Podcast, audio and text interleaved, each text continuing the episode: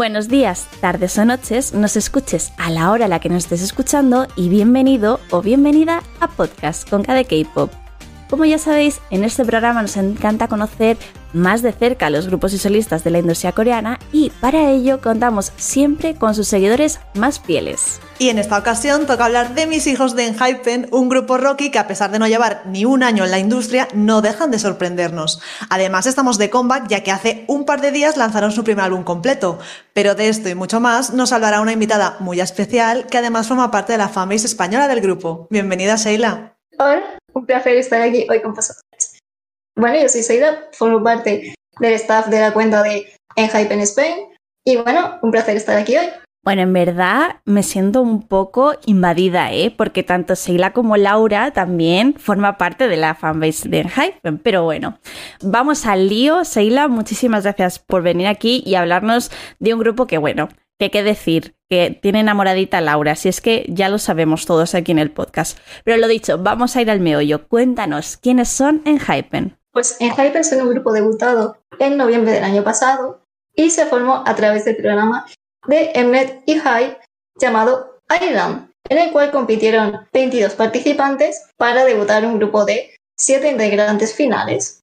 Hicieron varias competiciones hasta que salieron los ganadores y el 18 de septiembre se anunciaron los integrantes finales junto al nombre del grupo. Y pues el día 30 de noviembre de ese mismo año debutaron. En Hypen está formado por 7 integrantes, Jisung, Jae, Jake, Songhun, Sonu, Jongwon y Nikki. Y son cuatro coreanos, un estadounidense, un australiano y un japonés. Bueno, como podéis escuchar, es un grupo muy diverso en cuanto a nacionalidades y culturas se refiere, pero ¿qué te parece, Sheila, si hablamos un poco de las posiciones de los chicos y de sus edades para que les conozcamos mejor? Perfecto.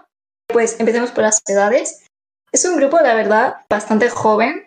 Están entre 1999 y 2005 siendo así pues el mayor Hisung y el pequeño Nikki. De hecho, muy prontito, en unas horas, es el cumple de Hisung, va a cumplir 20 añitos y felicitarlo porque se lo merece.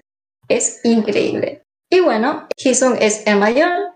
Luego está la line de 2002, que se forma por Jae, Jake y Songhun. Luego 2003, que es Sonu. 2004, que es Jungwon y 2005, que es Nicky, nuestro pequeño Magne. Y bueno, hablando de sus posiciones, empecemos pues por Hisung, por ejemplo. Es main vocalist, el líder de baile y rapero. Jay, main rapper, bailarín y vocalista. Jay, líder de rap y vocalista. Sanjun, líder de baile, vocalista, rapero y visual. Sonu, líder vocalista, y bailarín. Jungwon, líder del grupo, líder vocalista y visual. Nikki, main dancer, vocalist, rapero y el magnet del grupo. Oye, yo quería comentar precisamente que es alucinante la, gran diversidad de talento que hay dentro de, de, ellos, que encima son muy polifacéticos porque pueden hacer de todo, ¿no? Vamos, ya lo vimos en Island, que bueno, si aquí los que nos están escuchando nuestros queridos oyentes no han visto todavía Island, les recomendamos que le den una oportunidad al programa para también conocer un poco más de cerca a cada uno de los integrantes, ¿verdad? Correcto.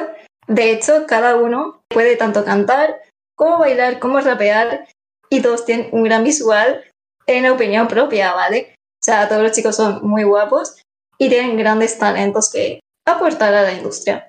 Bueno, y a pesar de no haber cumplido ni un año de su debut, cuéntanos cuál es su evolución y cómo han ido creciendo y destacando en la industria, porque será que no han hecho cosas ya. Pues sí, la verdad es que sí. No llevan ni un añito. El 30 de noviembre harán un año. Y madre mía, la de premios y demás que han ido consiguiendo.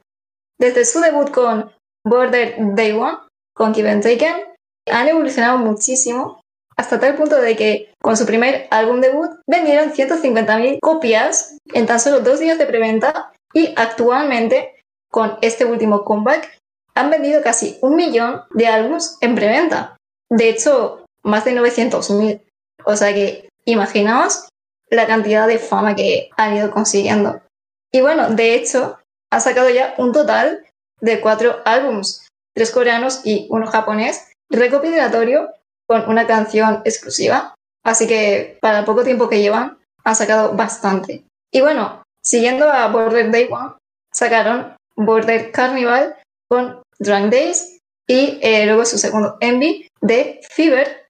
Y luego, tras de eso, sacaron el recopilatorio japonés y ahora con una nueva era, Dimensión Dilema. Bueno, y también han evolucionado en cuanto a concepto, porque debutaron con uno rollo súper crepusculesco que, vamos, a mí me enamoraron ya cuando vi los teasers. Sí, de hecho sí, han ido madurando a la vez que pues han ido creciendo como grupo y es algo que me gusta mucho, porque pese a que el concepto que sacaban en el primer álbum me encantaba, he de decir que los que han ido sacando me flipan. El de Carnival me gustó mucho, la verdad, es un concepto que llama mucho mi atención.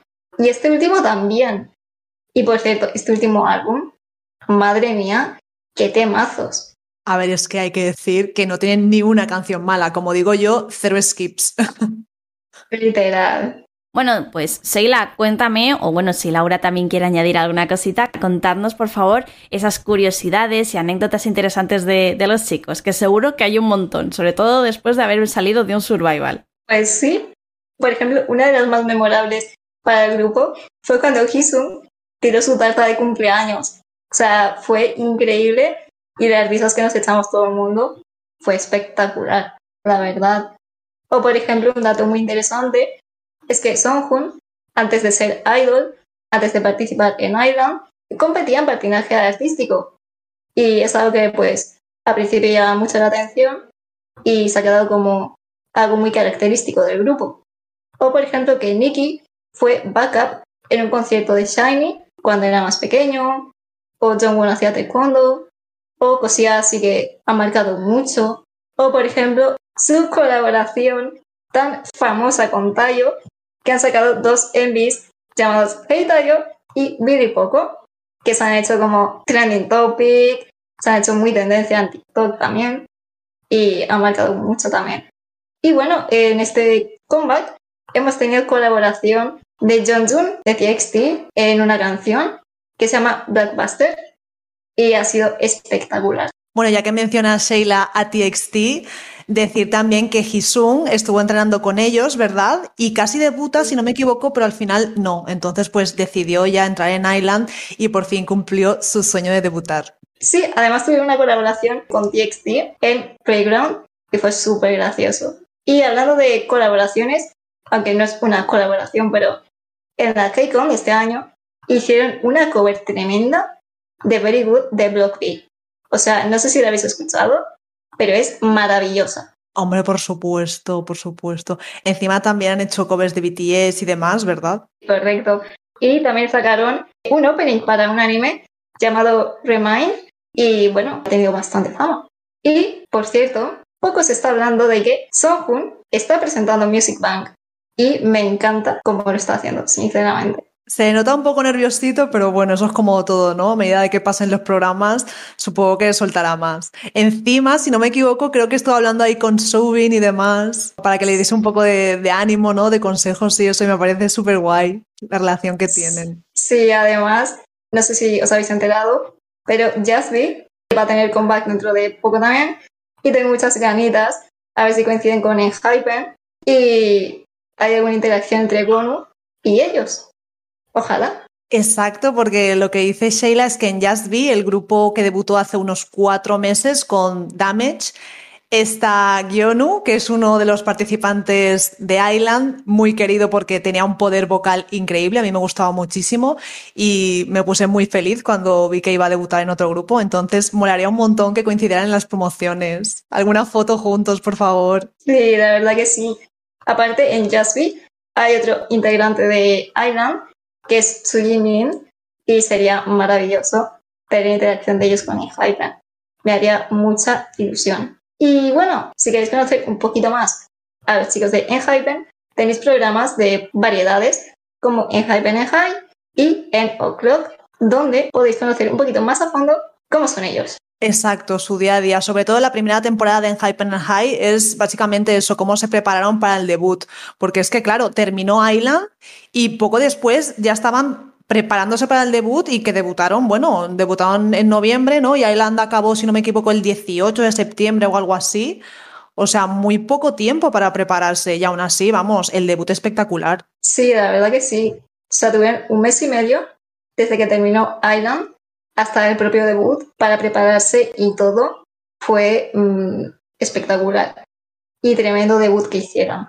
O sea que muy orgullosa de ellos. Sí, sí, sí, nosotras madres orgullosas. Encima, lo que me gustó también es que sorprendieron no solo a, a, nosotras, ¿no? Que vimos el programa como tal, sino a todo el mundo, porque claro, era eso. Hace nada salieron de un survival, han debutado, este es el nivel y parece que gustó muchísimo el debut con Give It Taken. Que vamos, que no es para menos, lo dicho, un concepto vampiresco, yo es un sí absoluto para mí. Para mí también, la verdad. Y eso, lo que hemos hablado antes, la evolución de conceptos creo que ha jugado un papel muy importante, tanto para el grupo como para la fama que han ido consiguiendo. Y no sé, me ha gustado mucho. Además, aunque nosotras no estemos muy en las teorías, hay teorías, ¿no? Porque van como hilados, ¿verdad? Los comebacks con la historia y demás. Yo soy la típica que se sienta a leerlo todo así con las palomitas. Yo no hago teorías, ¿vale? Pero eso también me gusta, sobre todo de Hype, ¿no? Que trabaja mucho en esas cosas, en, el fondo del grupo, en crear una historia, una ambientación. Sí, de hecho, es un trasfondo enorme que tienen las teorías. Yo tampoco estoy muy puesta en ellas, así que tampoco puedo hablar mucho, pero, por ejemplo, en Carnival, pues estaba muy relacionado a los carnavales de Venecia y todo esto, y fue como un boom, ¿sabes? Y ahora también hay cosillas relacionadas con Italia en este combat. Es como, ¿sabes? Esa sensación de está todo perfectamente planeado es algo que a mí también me gusta mucho de Hype y pues es flipante, la verdad. Yo no sé a quién se le ocurrirá todo esto, pero espero que le paguen bien. La verdad es que se merece muchísimo que le paguen un buen sueldo, porque madre mía, bueno, así también como curiosidad que podríamos decir, Sheila, por ejemplo, que Jay, que es el encargado de hacer las intros de los álbumes. Por ejemplo, sí. La verdad es que al ser australiano, pues puede hacer las intros perfectamente en inglés. Aunque también tenemos que comentar que Jay ha grabado las intros, aunque no se ha publicado la suya. Pero, por ejemplo, hace también pruebas y tal, aunque normalmente pues siempre las publica Jay.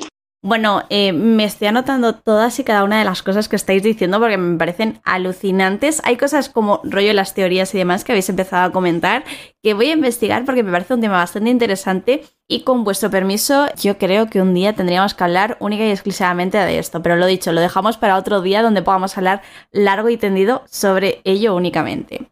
Y bueno, vamos a pasar a la siguiente pregunta, ¿vale? Seila y Laura, ¿vale? Yo, yo te voy a incluir en todas las preguntas, Laura, ya lo sabes, ¿eh?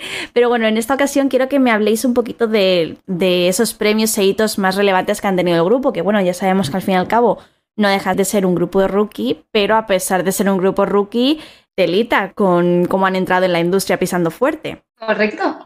De hecho, entraron en el top 200 de Billboard, quedando en el número 18. O sea, wow. Luego estuvieron en el primer puesto en el Monthly Album Chart de Oricon. Llevan vendidos más de 1.200.000 álbumes y han ganado cuatro premios al Rocky del año. Además, hace poquito, han sido el grupo más rápido en ganar un Bonsai en The Folk Music Awards. O sea, increíble. Bueno, decir también que con su anterior comeback, con Drunk Days, ganaron tres premios y es el único grupo rookie en debutar en 2020 en conseguir, pues eso, tres premios en los programas musicales. Algo también de lo que estar orgullosas. Esperemos que en este comeback consigan más victorias porque se lo merecen. Bueno, bueno, no podéis, no podéis no estar orgullosas, ¿eh? Lo dicho, a ver con qué nos sorprenden estas semanas de promociones. Seguro que con un montón de premios, eso no lo voy a dudar. Pero bueno, vamos a pasar a la siguiente pregunta, ¿os parece? Y en esta ocasión voy a preguntaros por el fandom, ¿vale? Quiero que me comentéis cómo se hacen llamar los fans que siguen a estos chicos y si desde el fandom hacéis alguna cosa en concreta que queráis compartir con nosotros para que, bueno, la gente que se anime a escuchar este grupo y tenga alguna duda o quiera conocer un poco qué hacéis desde la fanbase española, que se anime a, seguiros y, lo dicho, a conoceros un poquito más. Pues el fandom de Enhypen se llama Engine, un nombre un tanto curioso, por decirlo de alguna forma, y el nombre fue revelado bastante antes de debutar. De hecho, se reveló el día 8 de octubre de 2020, ya hace un añito. Y Engine tiene dos significados. El primero es que los fans son el motor que les permite crecer y avanzar. Y el segundo es que ambos comparten la misma genética para conectarse, desarrollarse y crecer juntos. Un significado muy bonito, muy curioso y sobre todo muy diferente a lo que solemos ver. Y bueno, ¿qué hacemos el fandom? ¿Qué hacemos en la fanbase? Pues bueno, actualmente no hay como un proyecto así como tal, pero en nuestra fanbase podéis encontrar todas las traducciones, tanto de los tweets como de los posts en Weavers, etcétera. Toda la info y todo lo que se publica está traducido y muy bien informado.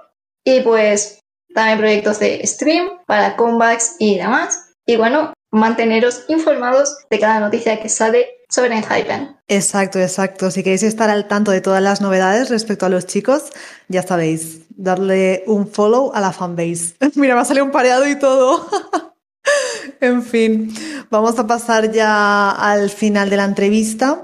Pero bueno, no sin antes conocer, como ya sabéis, la parte más personal, que aquí creo que nos podemos hacer una idea, ¿verdad? Porque partiendo de la base de que nació de un survival, pues eso. Pero bueno, siempre nos gusta ahí indagar un poquito, ¿no? Más en, la parte personal.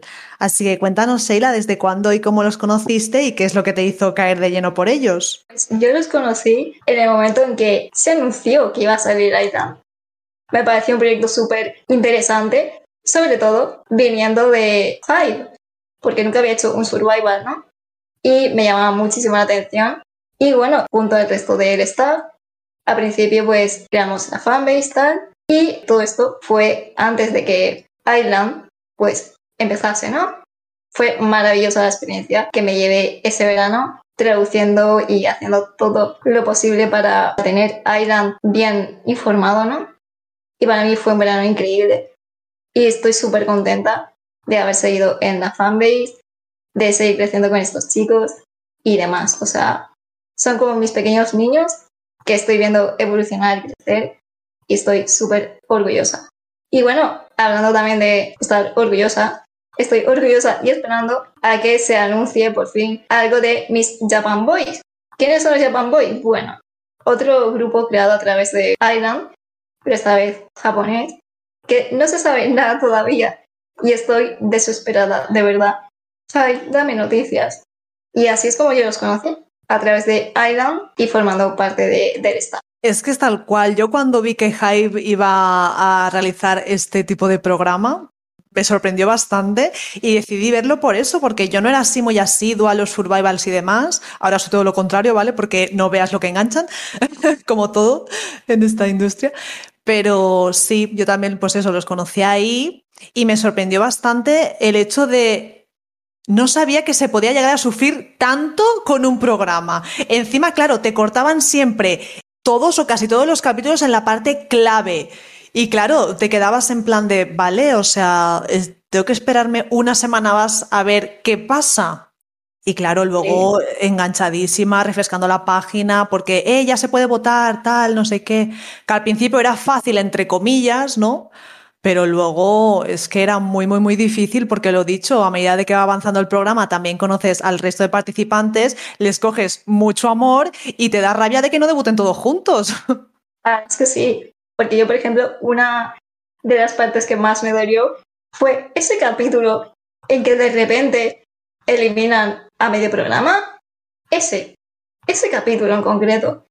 Y tres de los que más me dolieron fueron Nicolás, Taki y Gonu, que por suerte ellos tres, uno ya ha debutado y los otros dos pues estaban en el grupo de los Japan, pero me dolieron. Increíble, porque aparte Kei, que era otro de los participantes, que también es japonés al igual que Taki, se llevaban muy bien ellos dos. Y ver cómo los separaron fue horrible, o sea, que llorería, de verdad. Real, real, el episodio final fue, uff, bueno, final y, lo dicho, no tan final, porque yo me emocionaba creo que en todos los capítulos. Y cuando eliminaron a Kei, yo también estaba, vamos, súper mal, súper fatal, hasta que ya más tarde revelaron eso, que tenían pensado debutar un grupo japonés con integrantes de Island y que estaría Kei junto con Taki. Entonces fue, ay, por favor, estoy llorando, pero de felicidad. Entonces me alegro que muchos de los participantes hayan encontrado también pues su hueco y, y su sueño, ¿no? Al fin y al cabo, que es lo que querían ser cantantes. Sí, además la forma en que revelaron la noticia de que iban a debutar a ese grupo japonés fue muy bonita, porque la anunció en Hypen el 31 de diciembre y fue súper bonito que la primera noticia del año fuese ese debut, ¿no? Con esos integrantes tan queridos y lloramos mucho. ¿Para qué decir que no? A ver si pronto conocemos más detalles acerca del debut de nuestros chicos japoneses y, y esto con muchas ganitas. Totalmente de acuerdo con vosotras, lo dicho, estaremos pendientes y nosotros desde aquí, por supuesto, desde Concade K-Pop, informaremos en cuanto sepamos algo.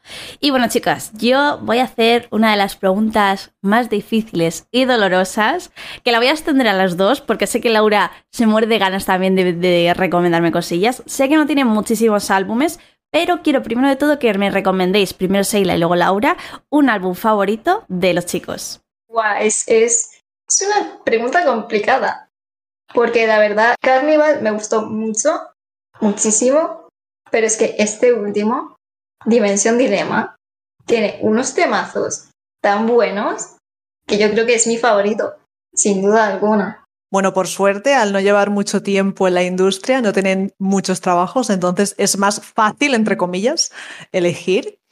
Eh, a mí me encanta todo lo que tienen ya lo he dicho antes, mm, toda su discografía es inmaculada, cero skips. Tengo que decir que Border Cannibal me gustó muchísimo, creo que más que el debut con Day One, pero es que estamos en las mismas. Opino lo mismo que Sheila. Este álbum, Dimension Dilema, el primer álbum completo, es una pasada. Eh, también el tipo de canciones que tiene, que son muy diferentes entre sí no sé, es que me gusta, me gusta todo lo que tienen, pero sí, si tengo que elegir uno, me quedo con este último. Pues nada, chicas, tomo nota. Creo que si no he escuchado todos, excepto evidentemente el último que ha salido hace nada, ¿vale? Pero no os preocupéis que lo tengo ahí en la lista de cosas por hacer. No os preocupéis, no me matéis, no me queméis en una hoguera, ¿vale? y lo dicho, voy a tomar vuestras recomendaciones y ahora vamos a pasar a la pregunta más difícil que es que me recomendéis cada una una canción, ¿vale? Con la que vamos a dar por finalizada esta sección. Así que nada, primero Sheila y luego tú, Laura. Uf, la verdad es que no sé decirte una canción, digamos, mi favorita, pero recomiendo muchísimo Fever, porque creo que es una canción que incluso si no te gusta el K-pop, te puede llegar a gustar. Me gusta muchísimo, sin duda es de mis favoritas. No sé decirte si es mi favorita, pero desde luego en el top está. Y esa es la que recomendaría, aunque he de decir que Ten Days, el envy de este comeback, me parece increíble. Bueno, yo me voy a tomar la libertad de recomendar una canción de cada álbum, ¿vale? Laura, como siempre, haciendo sus trampas, pero bueno, venga, adelante. Total, Seila ya ha recomendado una de mis canciones favoritas de los chicos, así que te dejo que hagas tus trampas, Laura. Estupendo. Pues de Border Day One recomiendo Let Me In. De Border Carnival, evidentemente tengo que recomendar también Fever, que si no es mi favorita, de mis favoritas, como bien ha dicho Sheila, que creo que también es tu favorita, Chris. Sí, sí, ya lo sabes. O sea, tú sabes que yo, cuando salió esa canción, estuve a fuego con ella. Vamos, tú que encima me aguantas casi todos los días, pues lo sabes mejor que nadie. Pero bueno, si aquí la gente no sabe, yo soy de las que cuando le da por una canción fría al mundo y sobre todo a Laura y a mi querida Elena, que es mi compañera de piso, que bueno, ella no está aquí en el podcast, pero para que lo sepáis también como persona que es sufridora de, la ira de Chris y sus canciones. Bueno, pobre de Elena al principio, porque seguramente ahora ya le ha pillado hasta el gusto. Además, tengo que decir que el Envy de Fever es una fantasía y bueno, yo cuando me enteré de que iban a promocionar también con esa canción, pues mm, imaginaos, ¿no? Y bueno, de este último comeback, además de evidentemente recomendar la canción principal, también quería hacer una recomendación de Attention Please, que me encanta el rollito así rockero que tiene. Y, pues eso, yo creo que encima he recomendado tres canciones que son muy diferentes. O sea, Let Me In, Fever y Attention Please, para que veáis la variedad que tienen. Y también recomiendo muchísimo la colaboración con John de TXT con la canción Blockbuster. O sea, tremendo temazo. Oye, me voy a apuntar todos y cada uno de los temazos, aunque ya algunos los conocía, porque bueno, como ha dicho Laura, Fever es una de mis canciones favoritas. Y lo dicho, creo que no hay mejor manera de cerrar con estas recomendaciones vuestras. Así que muchísimas gracias, Sheila, por venir aquí a hablarnos de, los, de los hijos de Laura. Nada, muchas gracias a vosotras por invitarme y estoy súper cómoda hablando con, con vosotras. Y nada, todo un placer para mí.